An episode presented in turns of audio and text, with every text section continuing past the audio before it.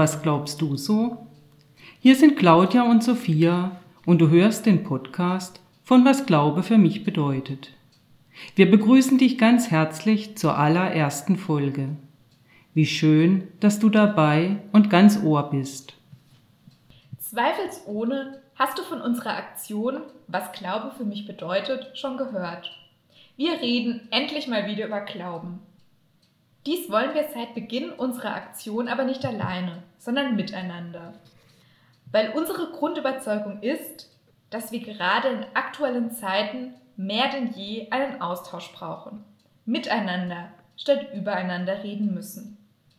Nachdem die Flyer-Aktion einen Vorgeschmack gegeben hat, haben wir nun hier endlich einen Corona-freundlichen Ort gefunden, um ins Gespräch über Glauben zu kommen. In jeder Folge unseres Podcastes werden wir einen Gast vor dem Mikrofon haben, der oder die Glauben eine Stimme gibt. Wir wollen über Hoffnungen reden, aber auch über den Himmel, durch liebesrote Brillen schauen und aus der Glaubensperspektive auf die Erde blicken. Dabei bleiben wir, wie schon in unseren Flyern, bunt, konfessionell übergreifend, geschlechtergerecht und anspruchsvoll kritisch. Zweifelsohne ist hier nichts. Música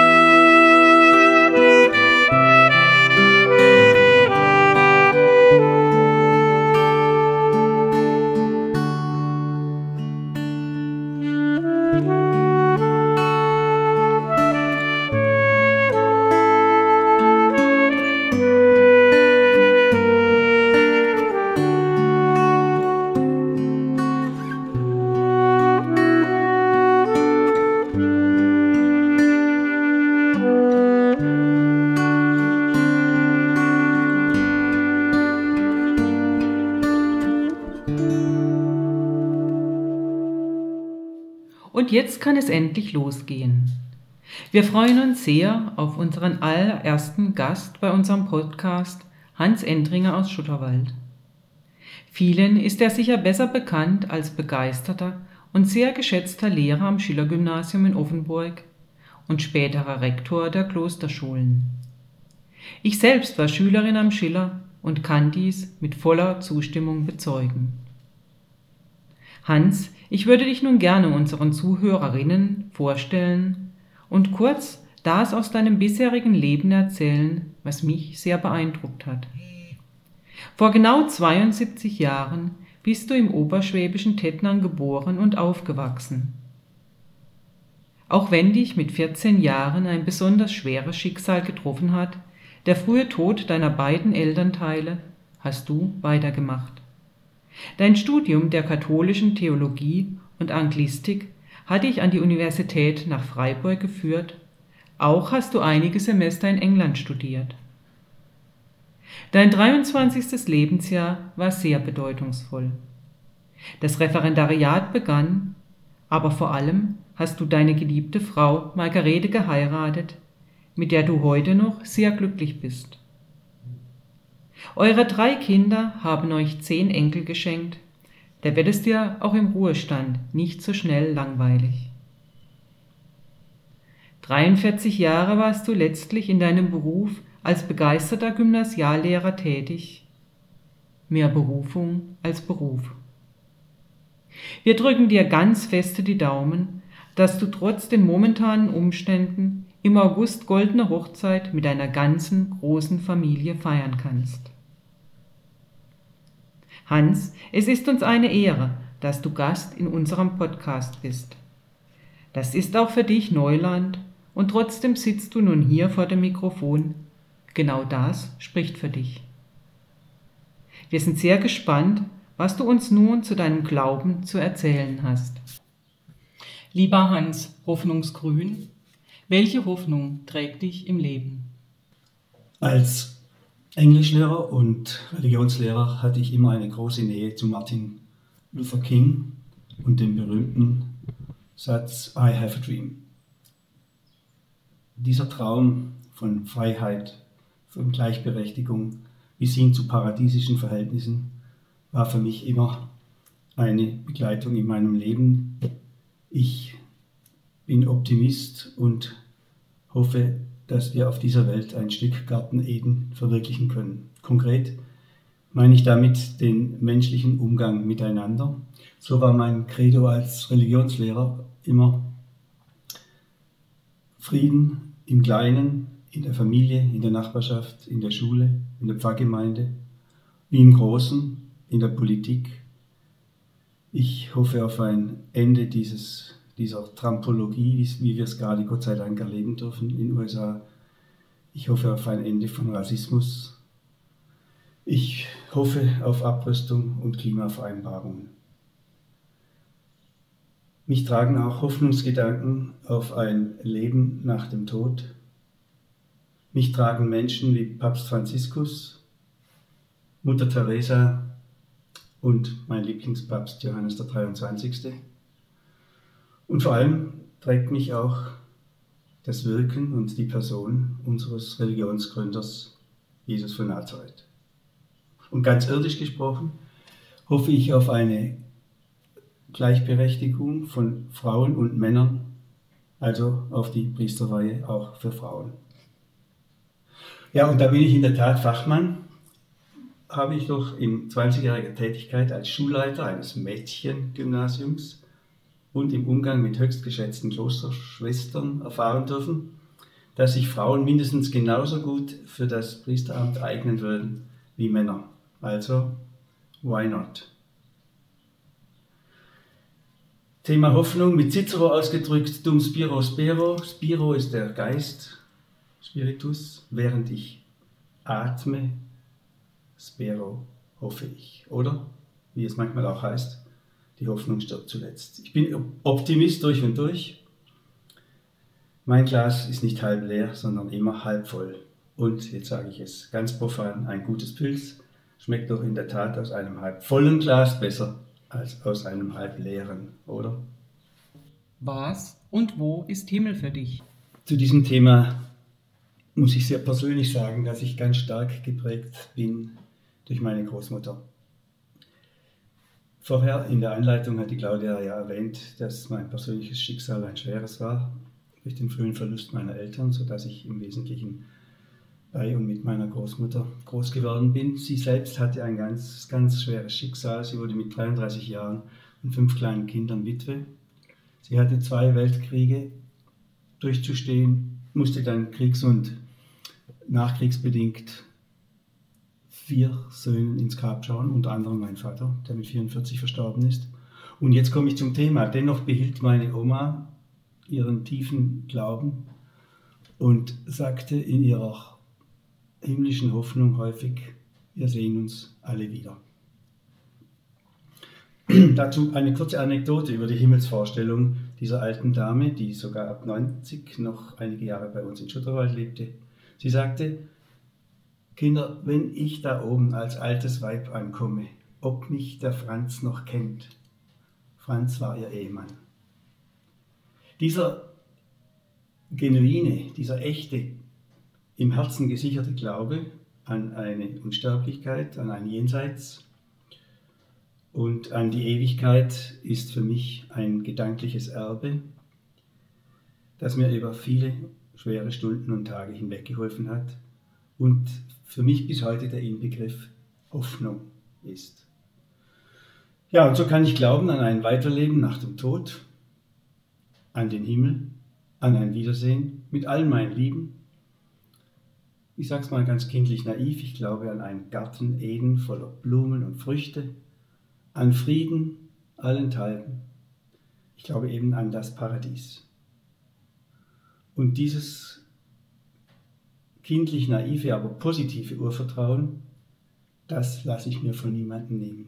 Von keinem Philosophen, von keinem Misanthropen, von keinem Agnostiker, von keinem Atheisten. Von keinem Atheisten. Das ist für mich himmelblau, der Glaube an den Himmel. Liebesrot. Welche Bedeutung und welche Dimensionen hat Liebe in deinem Leben? Ja, vorweg gesagt, Gedanken zum Thema Liebe können aus meiner Sicht niemals abstrakt sein, sondern sind immer bestimmt von persönlicher Erfahrung und Prägung.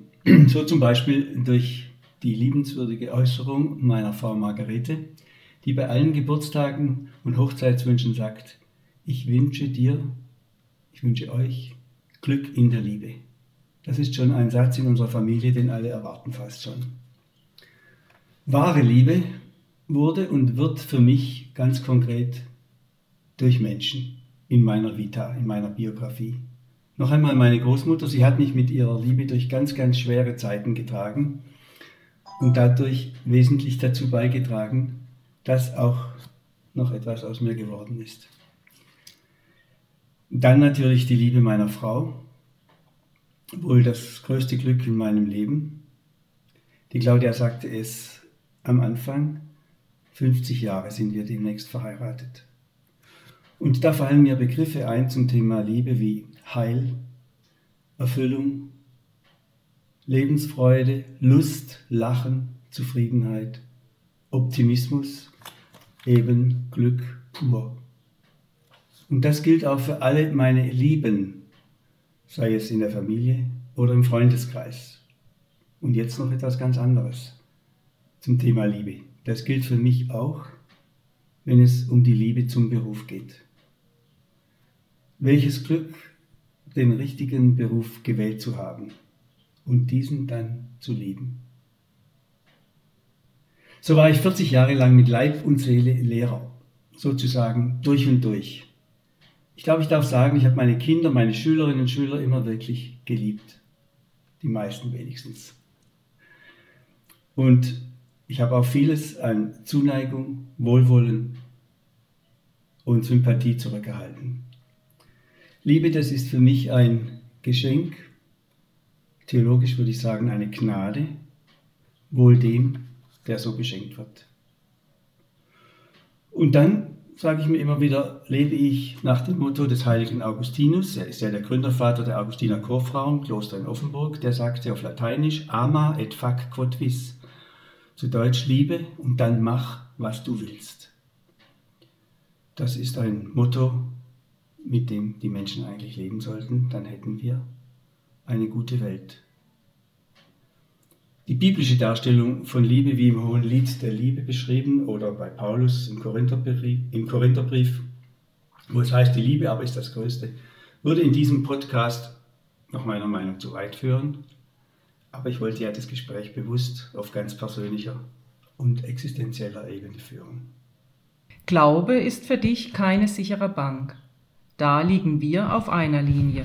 Im Vergleich zu den drei bisherigen Farben, Hoffnungsgrün, Himmelsblau und Liebesrot, ist das Thema Glaube wohl das schwierigste Terrain in diesem Interview.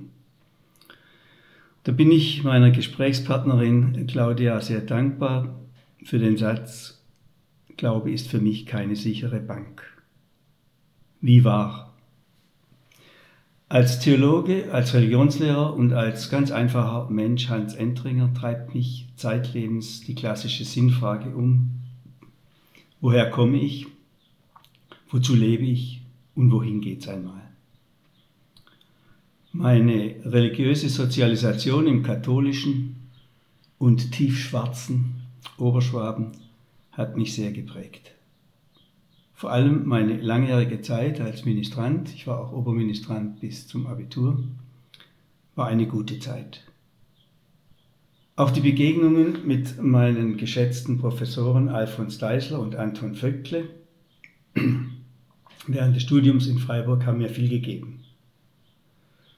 Dazu kann ich ganz kurz einmal sinngemäß zitieren aus der Semesterabschlussvorlesung von Professor Deisler. Meine Generation kennt den natürlich, ein großer Alttestamentler, der sagte, Wenn Sie einmal nicht mehr weiter wissen oder jemanden, jemandem die Bedeutung von christlicher Theologie erklären wollen, nehmen Sie ein Kreuz in die Hand und versuchen Sie danach zu leben. Der Querbalken, sagte er, ist die Menschenliebe, wir kennen das, und der senkrechte Balken steht für Gottes Liebe. Und immer wenn Zweifel aufkommen, halte ich mich an diesen beiden Balken fest. Ja, und das mit den Zweifeln kommt angesichts des Leids in der Welt häufig vor.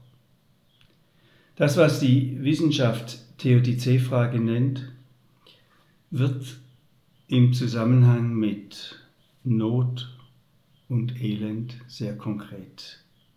Bei persönlichen Leiterfahrungen, bei Naturkatastrophen, bei Krieg und Vertreibung und so weiter. Wir alle wissen, dass das bei Hiob im Alten Testament stark zum Ausdruck kommt. Seine, seine Gottestreue wurde mit schweren Leiden geprüft. Ja, und dann gibt es da auch den Konflikt zwischen Glaube und Kirche.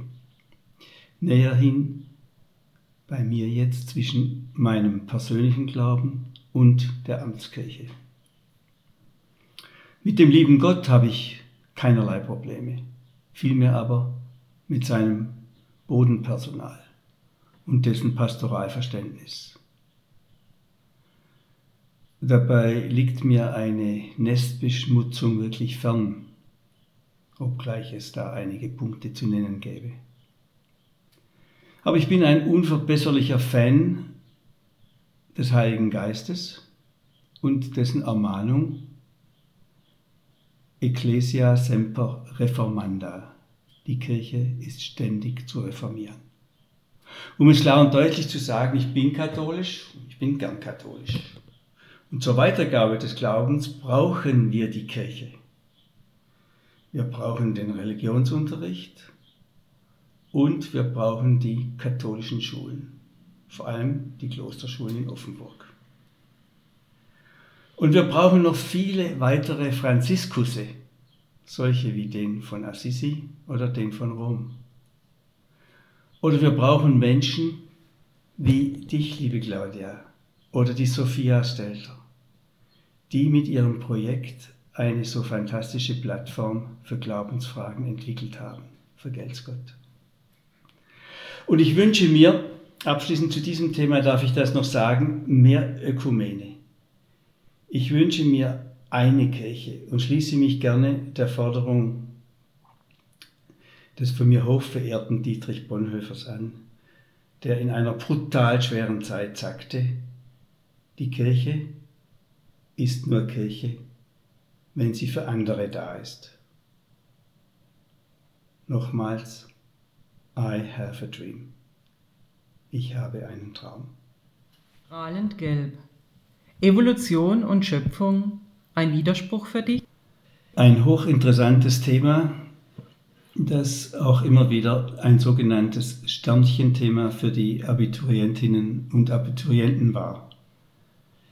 Ich selbst habe mich mit dem Thema Glaube und Naturwissenschaft als Student sehr intensiv auseinandergesetzt und dabei vor allem den berühmten Jesuitenpater und Naturforscher Pierre de Chardin studiert. Er musste viele Schläge einstecken, weil er versuchte, Glaube und Naturwissenschaft miteinander zu versöhnen. Bis dahin galt die fundamentalistische Aussage, dass alles so, wie es in der Bibel steht, auch naturwissenschaftlich stattgefunden hat. Gott sei Dank hat dann die historisch-kritische Bibelauslegung neue Wege eröffnet. Sie war für uns als junge Studenten ein Segen und wir durften erkennen, dass Schöpfungsglaube und Naturwissenschaft kein Widerspruch sind, sondern dass es in der Naturwissenschaft um die Tatsächlichkeit geht, die Entstehung von Leben, Evolutionsbiologie, Darwinismus, wie hat sich das Höhere aus dem Niederen entwickelt. Also es geht um die Frage, wie. Und in der Theologie, in der Bibel, geht es um die Frage, dass, nämlich dass hinter allem ein Schöpfergott steht und es interessiert die Bibel im Einzelnen gar nicht, wie das Ganze naturwissenschaftlich abgelaufen ist. Der, der Schöpfungsbericht ist ein Hymnus auf Gott, den Schöpfer, und lässt den Naturwissenschaften freien Lauf zu erforschen, wie sich das alles entwickelt hat. Und so bin ich heute glücklich, ich bin richtig happy, dass wir diese Versöhnung geschafft haben. Tausend Dank, Hans, dass du unser Gast warst. Schön, dass auch du eingeschalten hast. Wir hören uns in Folge 2 wieder mit einem ganz besonderen Gast. Vor dem Mikrofon sitzt dann die evangelische Pfarrerin Anne-Manon Schimmel. Bis dahin, passt auf euch auf und seid niemals zweifelsohne.